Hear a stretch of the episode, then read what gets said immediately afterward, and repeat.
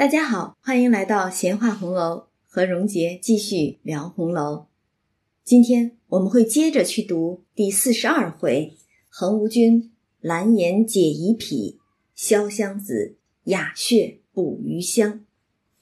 那昨天我们已经读了这一回的前半部分，刘姥姥辞去了，那大家回到园子里边，宝钗却单独把黛玉叫到了她的恒芜院。我要审你，黛玉心底下着实是惊疑不定。为什么宝钗要审我呢？到底是怎么回事儿？嘴里头只是跟宝钗说：“你不过是要捏我的错儿罢了。”谁想宝钗只是问他：“我倒不知道你昨儿行酒令的时候说的是什么。”那黛玉一下子就想起来，原是他行酒令的时候怕说错了挨罚，所以。不小心就把那《牡丹亭·西厢记》的里边说了两句。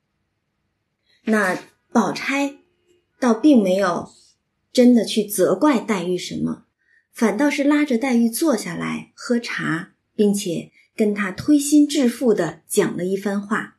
那昨天我们也说了，这一番话实际上也是包含了很多的信息，从整个社会的背景到家族的兴衰。到宝钗个人的成长以及她的这种个性的选择，我们都能够从她的这一番话之中见到端倪了。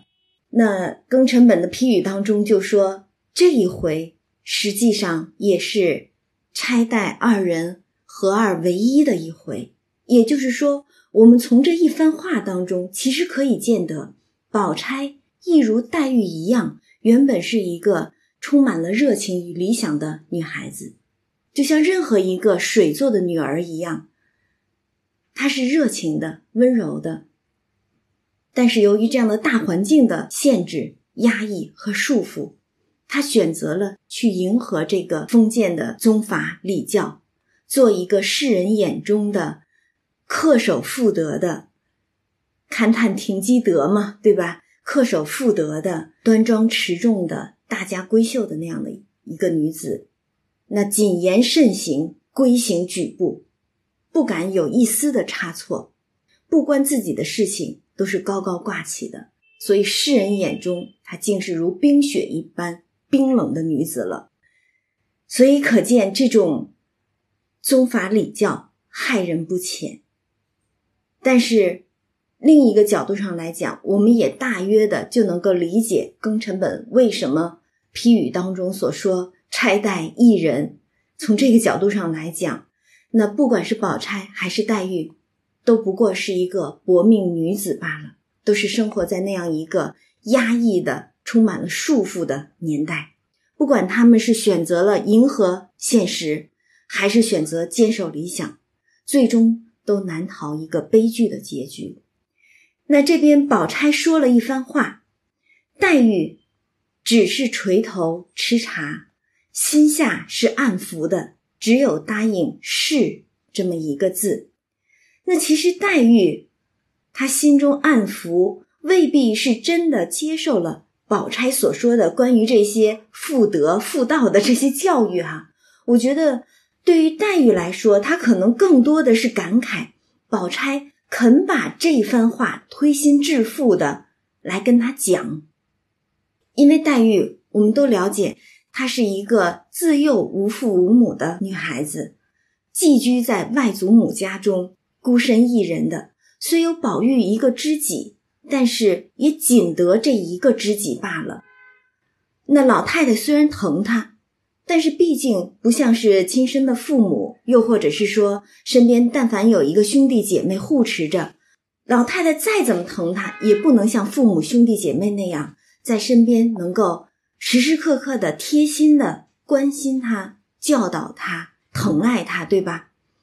所以老太太的那一番情谊，她虽然知道，但毕竟还是远了些，而且老太太的这种疼爱，反倒给黛玉。招来了不知多少人的暗中记恨、算计，对吧？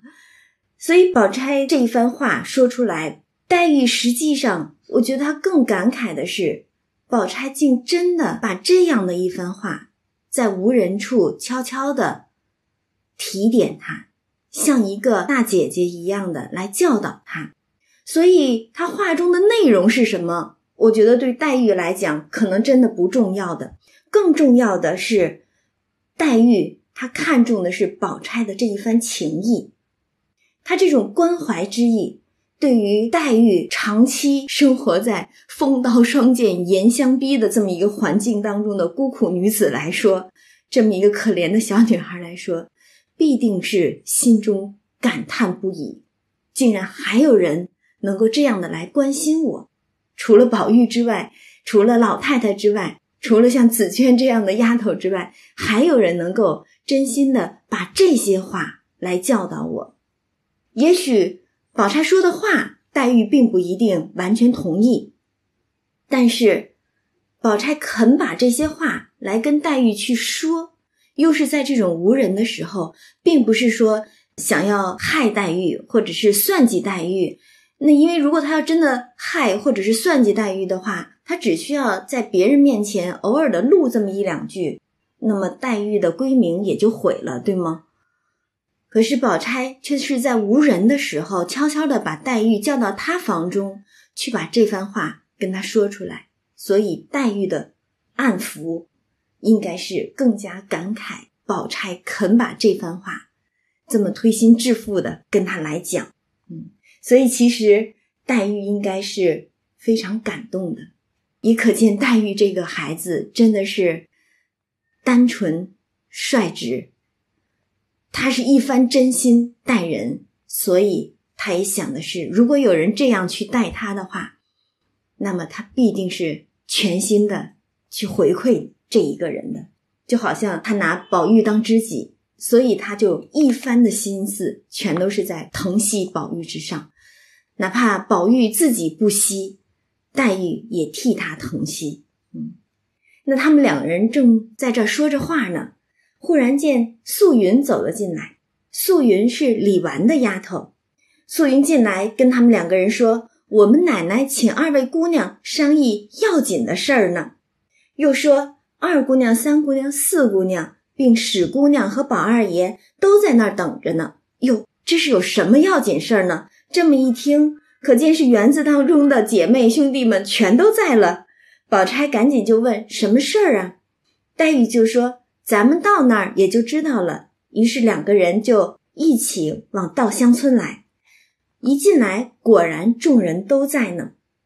李纨一看他们俩也来了，就笑着说：“咱们这个社诗社哈，还没起就有脱环的了。”四丫头惜春要告一年的假呢，黛玉一听就知道怎么回事了，笑道：“那都是老太太昨儿的一句话，叫她画什么园子图的，惹得她乐得告假呢。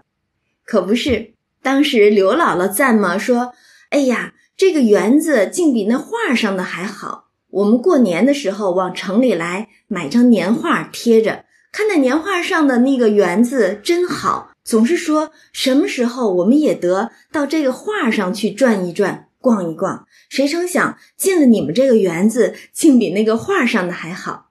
那要是能把这个园子画下来，我带回去也可以向我们的邻里街坊显摆显摆了。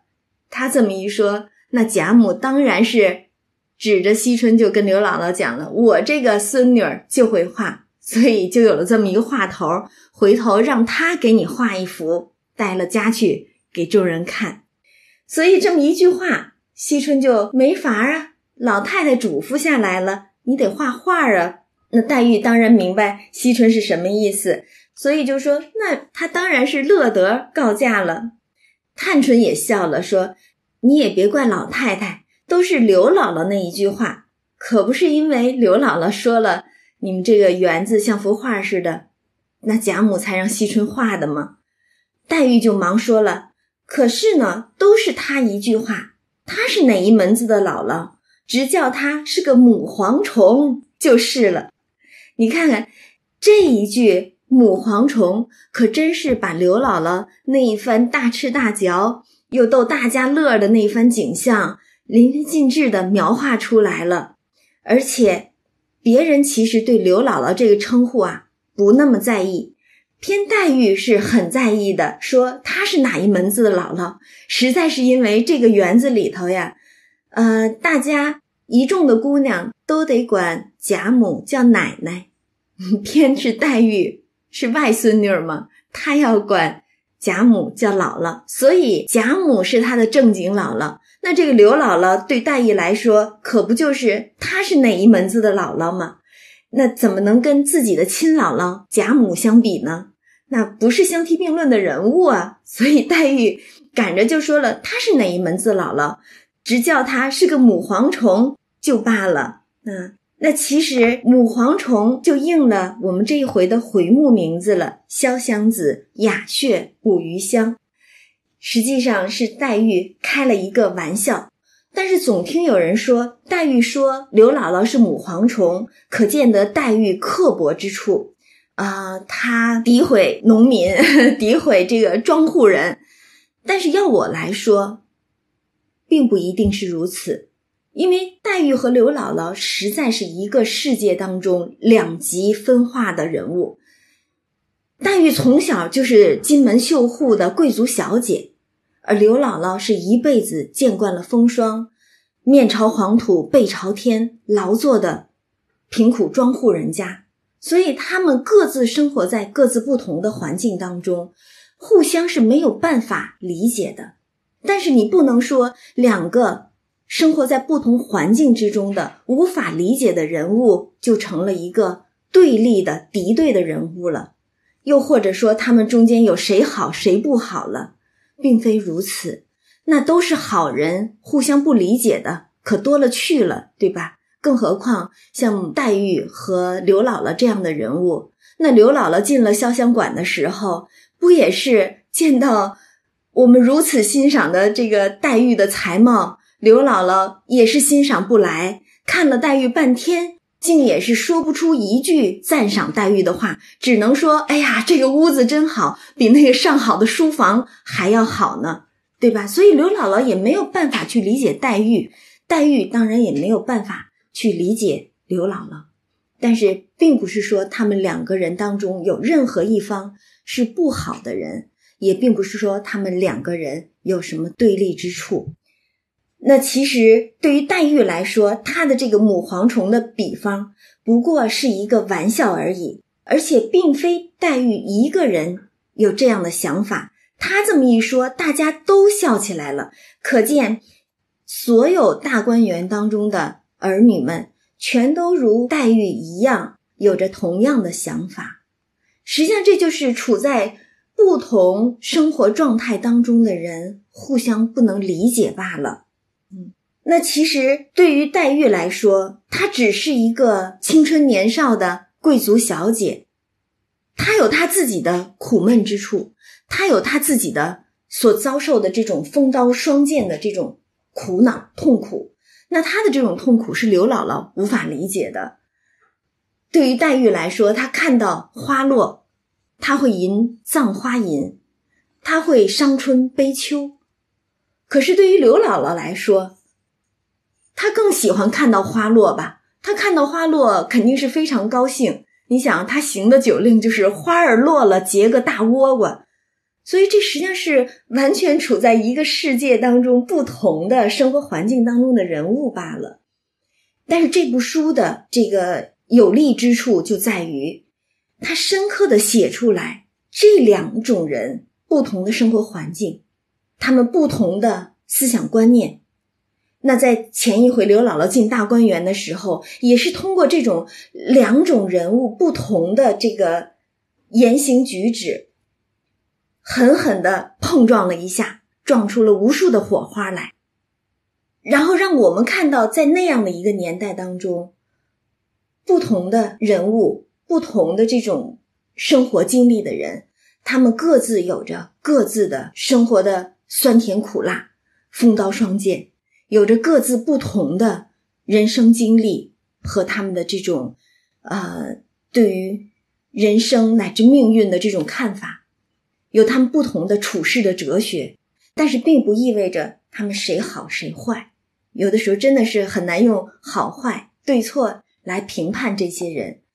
可是书中就是这样如实的把不同的人物展现在我们的面前，让我们可以看到，在那样一个年代，不管你是身处何样的环境之中，大家全都在受苦，只不过个人有个人不同的苦恼罢了，个人有个人不同的遭际罢了。嗯，那这边大家一听。黛玉把刘姥姥比作母蝗虫，全都笑了起来。宝钗就紧跟着给黛玉补充了一下，就笑着说：“这世上的话呀，到了凤丫头王熙凤的嘴里头就已经说尽了。幸而凤丫头不认得字，不大通，不过一概都是市井的取笑。可是平儿、黛玉这张嘴啊，醋匣嘴。”他用春秋的法子，将这些市井的粗话搓其要，删其繁，再加以润色比方出来，一句就是一句的。这“母蝗虫”三个字儿，把昨日的那番景全都现出来了。亏他想的倒也快，众人听了更笑了，说：“你这么一注解呀，也就不在他们两个之下了。因为我们都知道凤姐是最会说话的，那黛玉。”比凤姐儿其实还会说，凤姐儿说的啊粗俗，黛玉说的雅致，所以母蝗虫并没见他真的好像很刻薄的再去骂谁，但偏偏这母蝗虫三个字，让这些经历了昨天一番刘姥姥逛大观园，出了那么多的洋相，给大家逗了这么多的乐儿的那番场景，仿佛又重现眼前一般。宝钗再这么一补充，大家真是乐得不行了。然后李纨就赶紧拦下来说：“行了，大家也赶紧商议一下吧。”那探春因为刘姥姥这么一句话，贾母一嘱咐，把这个园子画出来。得，现在她要告假了，那我们大家起个诗社，好不容易凑齐了人，一下子就拖出去一个，那到底该给他多少时间的假呢？然后说：“我想给他一个月。”可是惜春说太少了，那你们说得多长时间？黛玉就笑了，说：“要我说呀，论理一年也不多。这个园子盖才盖了一年，如今要画，自然得两年的功夫。大家就纳闷儿啊，盖那得花多少时间，对吧？又起地基，又起楼房的。”按道理来说，应该是盖房子时间长啊，你这怎么画一幅画，反倒要比盖园子的时间还要长了呢？黛玉就说：“那你又要研墨，又要蘸笔，又要铺纸，又要着颜色，又要这又要那。”刚说到这儿，其实大家已经都都知道了，黛玉一定是要取笑惜春的了，就还笑着都问黛玉说：“你还要怎样？又这个又那个的。”黛玉自己也都撑不住了，就笑着说：“又要照着这个样子慢慢的画，可不得两年的功夫。”大家一听都拍个手，笑个不住。宝钗也笑着说：“有趣儿，最妙就是你这最后一句话了，要慢慢的画。他可不画去吗？怎么就是一说话就能够画得了呢？可不就得是慢慢的画？”然后又接着解。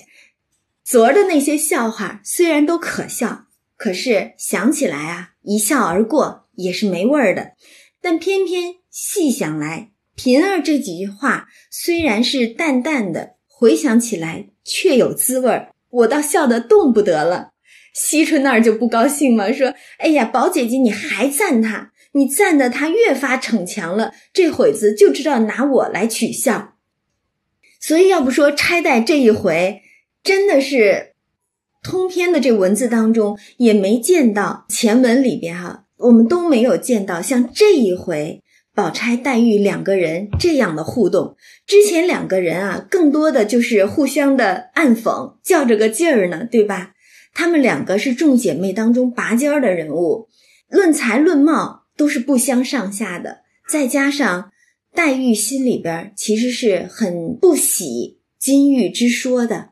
总是担心宝玉是不是会因为金玉之说而动摇自己的木石前盟，对吧？但是这一回，我们明显的可以看出来，宝钗和黛玉之间的交流有了那么一点点不一样的迹象了，对吧？现在你看他们两个人，一个说一个解，合作的简直是太默契了，天衣无缝，对吧？连惜春都说了：“宝姐姐，你还赞他，赞得他越发逞强了。”这会儿都拿惜春开始取笑了。黛玉就忙拉着惜春，笑着跟她说：“我问你，是单画这个园子呢，还是连我们众人都画在这上头？”惜春就说了：“原说只是画园子的，可是昨儿老太太又说单画园子的，那岂不成个房样子了？因为我们知道，要是盖园子的话，都应该有图纸，那个图纸以前都是叫样子，就好像你绣花有个花样子一样。”盖房子就得有个房样子，所以老太太说不能单画园子，单画岂不成了房样子了？所以叫连人都画上，就好像那种行乐图似的。但是惜春就烦恼啊，你说我又不会这个工笔的细画的楼台，又不会画什么人物，可是老太太这么嘱咐了，我又不好驳回，我正为难呢。黛玉就说了：“哎呀。”这个人物上还容易，但是你草丛上你不会画，你不行。李纨就纳闷了，说：“你这说的更不通了。我们说这画个园子，添上个人物也就罢了，实在不行，添点翎毛，画点那个鸟啊、雀儿的什么的。怎么画个园子图、行乐图的，倒还要加上草虫了呢？”黛玉就笑说：“别的草虫倒还罢了，昨儿的母蝗虫要不画上。”岂不缺了典故？众人一听他又提这个母蝗虫，又笑起来了。黛玉一面笑，一面两手捧着胸口，因为她体弱嘛，所以这样大说大笑的，她自己其实都有点禁不住了。所以一面笑，一面就捧着自己胸口说：“你快画吧，我连提拔都有了。这个画的名字就叫《邪皇大嚼图》，你听听，邪皇大嚼，昨天。”可不就是老太太两次开宴在大观园里头，对吧？早餐、午餐的两次开宴，那刘姥姥因为没吃过、没见过这些东西，可不就是这也尝一点，那也尝一点，真是大吃一顿吗？然后在黛玉眼中，我们知道黛玉因为身体的缘故，平常十顿饭到能吃上五顿就不错了，在黛玉眼中，可不就跟一个老牛一般。跟一个风卷残云的蝗虫一般，对吧？过境横扫一片的，他哪见过像刘姥姥这样这么大吃大嚼的人？所以就说我连这画的提拔都有了，就叫邪皇大嚼图。但是咱们细想一想，你前面这么多的文字当中，何时见到过黛玉如此开怀的时候了？刘姥姥是个原因，那。他的那一番行止，可算是把黛玉给逗着了，让他想不笑都难，对吧？你想刘姥姥说的，呃，老刘老刘食量大如牛，吃个老母猪不抬头的，把一众姑娘们全都笑得前仰后合的，连黛玉都笑得不行了。但是像这一回这么开怀的这样子，我估计也有宝钗那一番话的缘故在里头。且不论宝钗。对他说的那一番话的内容如何，也不论宝钗说这一番话的时候是有什么样的心思，只是黛玉她这样单纯的、率直的一个人，仅仅是为了一个有人能够像姐姐一样的来关心她、提点她，她就已经高兴的不得了了。所以在这一回当中，我们少见的。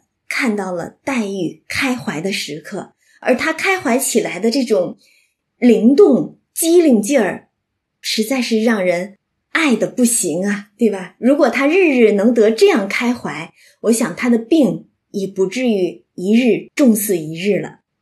那这会儿大家听了她这么说，越发笑的前仰后合起来，全都是轰然大笑的。正笑得高兴的时候，忽听咕咚一声。怎么回事？不知什么倒了。再一看，原来是湘云。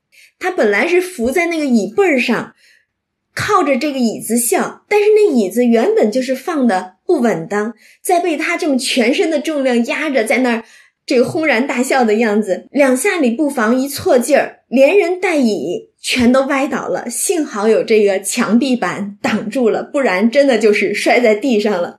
结果大家一看他笑成这个样子，越发的笑个不住了。那大家这么笑的这个当口，宝玉当然是赶紧上去把湘云扶起来，趁机呢就给黛玉使了一个眼色，这挺有意思的。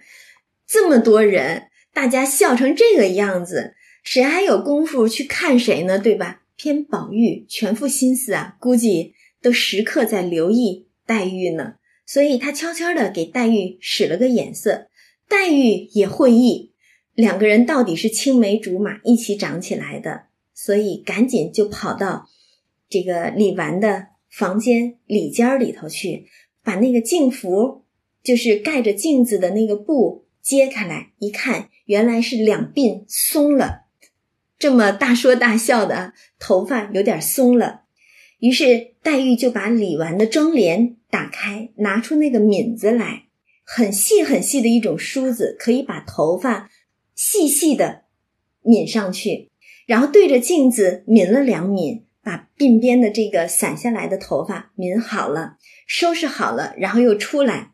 出来之后，他就正色的指着李纨，还说呢：“说这是叫着你带着我们做针线教道理呢。你是个大嫂子，你反倒招着我们大玩大笑的。你看，明明是他自己刚才说了母蝗虫这样的话，把大家惹得哄堂大笑的。这会儿他反倒指着李纨说：‘你看看你这个大嫂子，怎么叫你教我们做针线讲道理的，你倒哄着我们大笑起来了呢？’”怎么可以这样？李纨一听就忍不住了，笑着说：“你们听听这刁话，他领着头闹，引得大家笑了，反倒贪我的不是。真真恨得我只是保佑你明儿得一个厉害婆婆，再得几个千刁万恶的大姑子、小姑子，试试你那会子还刁不刁呢？”哎呀，也真是这个平儿、黛玉的这个话呀，是让人。恼也不是，爱也不是，真能让他给气笑了。所以李纨就要怼他回去。可是又有什么能够把黛玉的嘴封住呢？大家习惯性的做法就是拿黛玉的亲事开玩笑。还记得那一回喝茶的时候吗？凤姐儿就拿黛玉开玩笑了：“你喝了我们家的茶，怎么不给我们家做媳妇儿呢？对吧？”拿黛玉的亲事开玩笑。所以这回李纨也是拿黛玉的亲事开玩笑，可见其实大家对于黛玉和宝玉的这个婚事啊，早就都是心知肚明的了。那这会儿说了，你得个厉害婆婆，王夫人可不就是个厉害婆婆？再几个千刁万恶的大姑子、小姑子，那元婴、叹息四姐妹可不都是黛玉的大姑子、小姑子的，也是个个厉害的。那黛玉早就红了脸。啊，赶紧转移话题，于是就跑过来拉着宝钗说：“咱们放他一年的假吧。你看，不理理完了，你拿我的婚事取笑，那黛玉是一个未嫁的姑娘，怎好接口呢？只得跑过来拉着宝钗说：‘咱们放惜春一年假吧。’宝钗这边就说了：‘我倒有一句公道话，你们听一下。’这个一番话啊。”又见宝钗真的是博学呀，他就说了：“藕丫头，指的是惜春，因为起诗社的时候给惜春按照她的住所起了一个号叫藕榭，因为她住在藕香榭嘛，对吧？所以宝钗这会儿呢，就按照诗社的规矩称呼惜春藕丫头，说她虽然会画，不过是几笔写意画，如今要画这个园子啊。”肚子里头没有几幅秋壑，如何能画得成呢？这个园子本身确实是像画一样，山水树木、亭台楼阁，远近疏密的不多不少。那当时也是有这个山野子这个大家给他们来筹划的，对吧？所以你如果只是照着这个园子的样往纸上画，是不能讨好的。而且我们知道中国的古画。尤其是像这种行乐图啊、庭园的这种画，一定是个长卷。那谁家的园子是一个长卷这样来铺的呢？所以宝钗就说：“你这就得看好这个纸是地步的远近，你怎么去按照这个园子分主次、分宾客，该添的要添，该减的要减，该藏藏，该露的要露出来。所以你这样一起稿子，胸中自己就得有一个丘壑出来。所谓胸有成竹嘛，那你再端详斟酌的，你才能够画出一幅图样出来。”对吧？这是第一要怎么去起这个稿子。第二件，你这些楼台房舍是必须要用戒尺来画的。那我们知道，在中国古画里头，专门有一种叫戒画的，是一个特殊的这个画的品类。呃，也有戒画的这种画法，是专门的一种画法，是要用戒尺引线来画亭台楼阁，这样画出来横平竖直。不至于说一不留神栏杆歪了，柱子塌了，门窗也倒过来了，台阶儿也离了缝了，甚至是桌子挤到墙里头，呃，花盆放到帘子上，岂不成了笑话了，对吧？那第三点还要注意怎么去安插这个人物，有疏密，有高低，更甚者，你这个衣带手足，呃，你更要细细画来。否则的话，一笔画错了，不是肿了手，就是跌了腿，染脸撕发的，倒是小事儿。依我看，这画要真画起来，确实艰难的很。如果真给一年的假呢，也确实多了点儿；一个月也太少了点儿，不如折中给他半年的假，再派宝兄弟帮着他。倒并不是说宝兄弟会画画，能够教给惜春。而是说，如果惜春有不会画的、不知道的，或者说不知道怎么去安插的、难以安排的，那就让宝兄弟拿出去去问问那些会画画的相公、清客们，就更容易了。宝钗这一番话，你看说的头头是道，可见他在这个画工上也是颇有研究的。之前他做菊花诗那首画菊的时候，咱们就说了。他应该是颇懂绘画，所以才知道怎么去画菊。那这边他刚说完，宝玉就很高兴，就说了：“这话说的极是。”詹子亮就是之前我们提到过的那个清客相公，叫詹光的那一个。说詹子亮他的宫戏楼台就极好，另外还有一个程日新，程日新哈，他的那个美人儿是个绝技。如今我就去问他，哎呦，真是个急脾气啊！现在就要去问，宝钗就乐了，说：“我就说你是个无事忙嘛，刚说一声，你这就要急忙的去问人去了。咱们也先商议好了再问嘛。如今且先说拿什么画呢？这个材料是第一位的，你得选定了在什么材质上来作画，因为我们知道在古代啊，有画在纸上的，也有画在卷上的。”对吧？是不一样的材质的。宝玉就推荐说：“咱们家里头有雪浪纸，又大又脱墨。”宝钗就冷笑：“我就说你不中用，不懂。那个雪浪纸写字画那种写意的画，或者是画山水的南宗山水，脱墨金的这种皴染。但是如果拿来画这种亭台楼阁这种行乐画，又不脱色。”又难以晕染，画的也不好，纸也可惜了。说我不如教你一个法子。那原本盖这个园子的时候呢，就有一张细致的图样，虽然是那些工匠画的，可是那个地步方向是不错的。就和太太要了来，比着那个纸的大小，和凤丫头要一块重绢，让那个相公烦了。再叫惜春照着这个图样子，在这个绢上删改填补着，立稿子添人物，这样去画又省事儿又好用。然后再加上配那些什么青绿的颜色。最近大家可能要是看那个《国之重宝》的话，也知道咱们那个青绿山水自唐宋以来哈，颇有一些这个呃得意之作的。那估计。想让惜春也仿着那些青绿山水啊、青绿的楼台去画一些，然后还得再拢上什么风炉子，预备画胶、出胶、洗笔的。还得配一张粉油的大案，铺了毡子好画。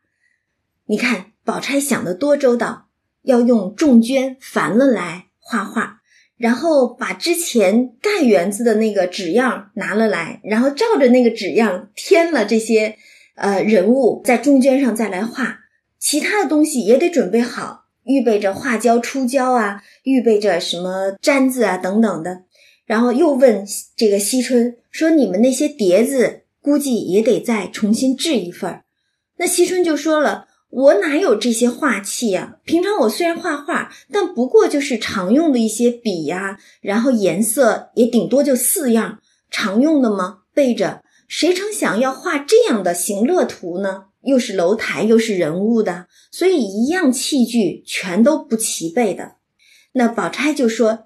你该早说，原本我也有，只不过现在这些东西呢，如果真的是给你放在这儿呢，你恐怕也用不上。什么时候你需要用了，到我这儿去拿。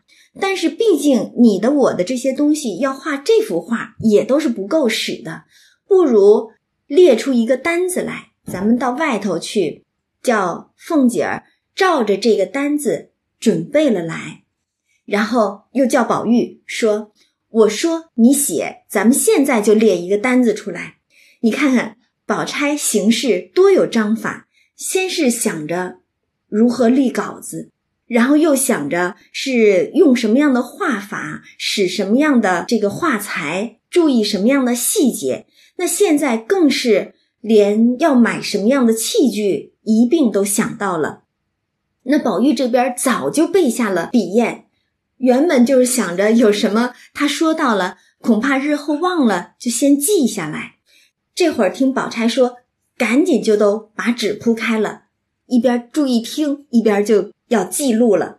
那宝钗就开始说了：“哇，这一说啊，真的是，原来画一幅画竟需要这么多的东西。”他就先说了这个笔。什么头号排比、二号排比一堆的说下来，数一数，竟得是十几种笔，十几种颜色，还并着什么胶啊、矾啊，多少多少的。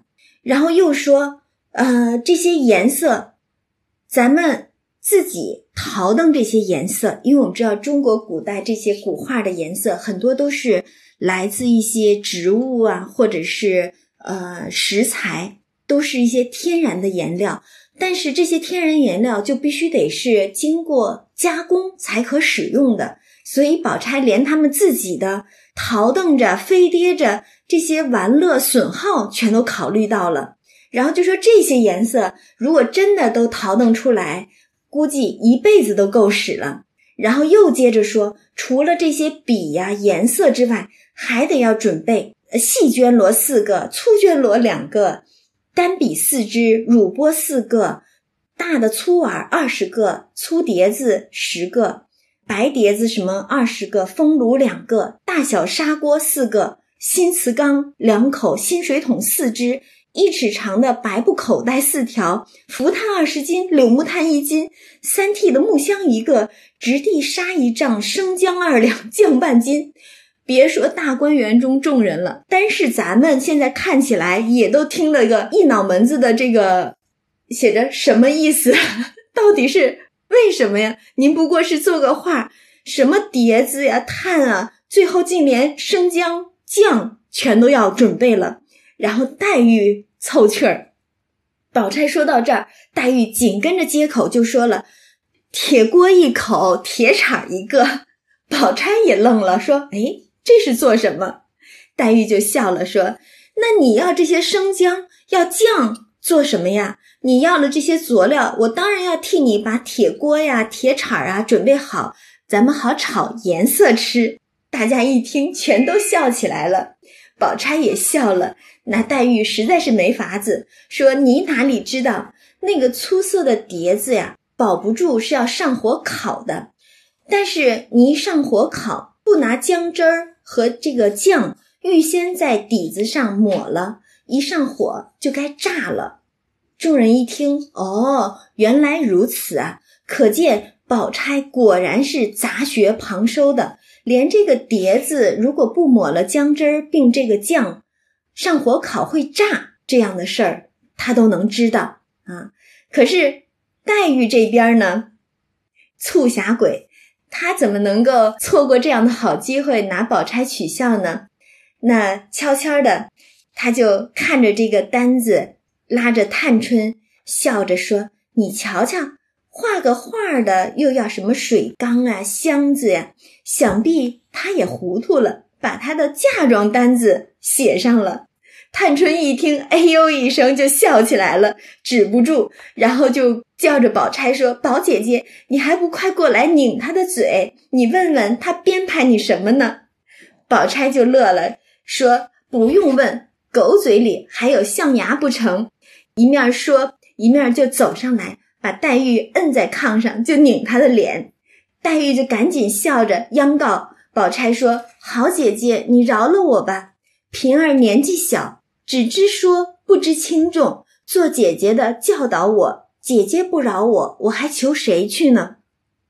你听听这丫头，这得多聪明啊！